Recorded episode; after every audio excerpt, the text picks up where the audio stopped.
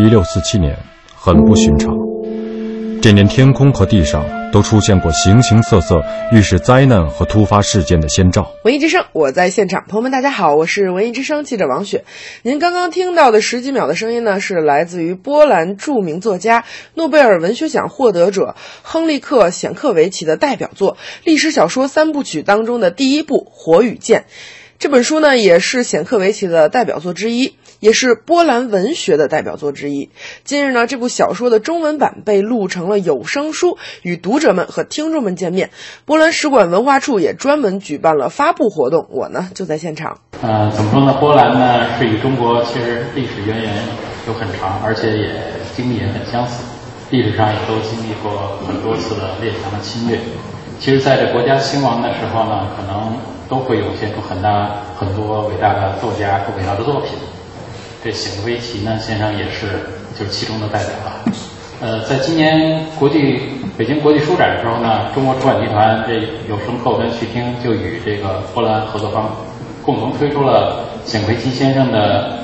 长篇历史小说《十字军骑士》的中文版。今天呢，呃，与波兰驻华大使馆文化处合作呢。也共同推出了这个《火与剑》，也就是历史这个历史三部曲其中第一部的《火与剑》中文版的有声读。我们呢也是公司非常重视这次合作，也相信呢这个《火与剑》中文版的有声读物呢，能够真实的再现这段悲壮的历史吧，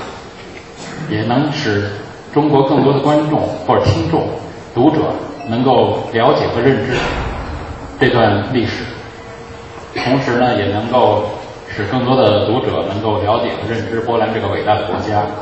也能为中国两国的友谊开展吧促进做出贡献。刚刚发言的呢是中版集团负责这本有声书出版的领导，而对于这本书有着最深刻理解的人，我想除了译者，应该说是为他做曲子的那个人了。因为如果没有深刻理解的话，那么他的音乐应该也不够层次。那这个人是谁呢？他就是青年钢琴家戴富莲。他也来到了现场，表达了他本人的深刻感受。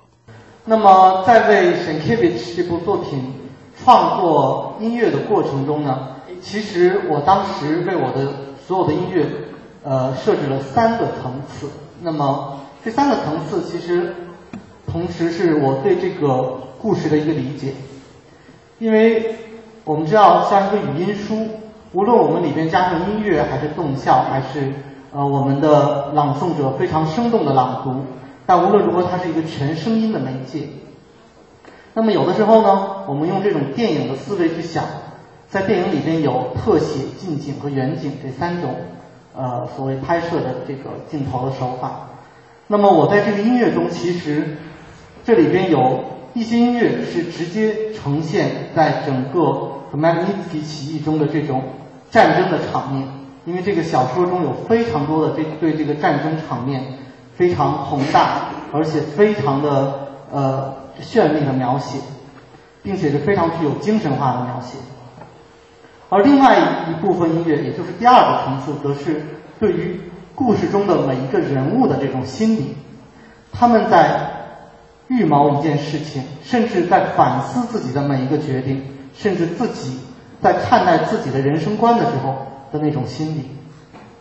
那么最后一个层次，也就是刚才大家在听到这个故事第五章的这个用的主题音乐，其实是我把整个故事作为一个历史，在想象 s i n k e v i c h 在写这个故事的时候，在写这个小说的时候，他的一种心理状态。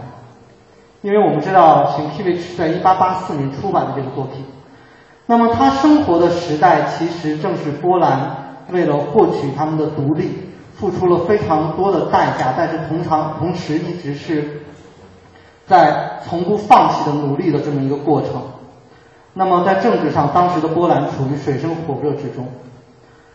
同时呢，很多历史学家都愿意把曼尼斯基起义和之后的波瑞战争看作是波兰的第一共和国，也就是那个靠选王制度存活的这个波兰立陶宛联邦的一个由盛转衰的过程。说《火与剑》这本书的故事主要描写了人类历史上极其可哀的民族悲剧，揭露了国家兴亡史上的千古奇冤。这本小说不仅在波兰文学史上占有举足轻重的地位，而且更是一部享誉世界的文学巨著。早在民国时代，鲁迅先生对于显克维奇可以说是推崇备至，盛赞他的小说是警拔，却又不以失望收场，有声有色，总能使读者欣然终卷。今年是显克维奇诞辰一百七十周年、逝世一百周年的年份，出版这样的一本有声书，可以说对于作者是一个纪念。文艺之声记者王雪，北京现场报道。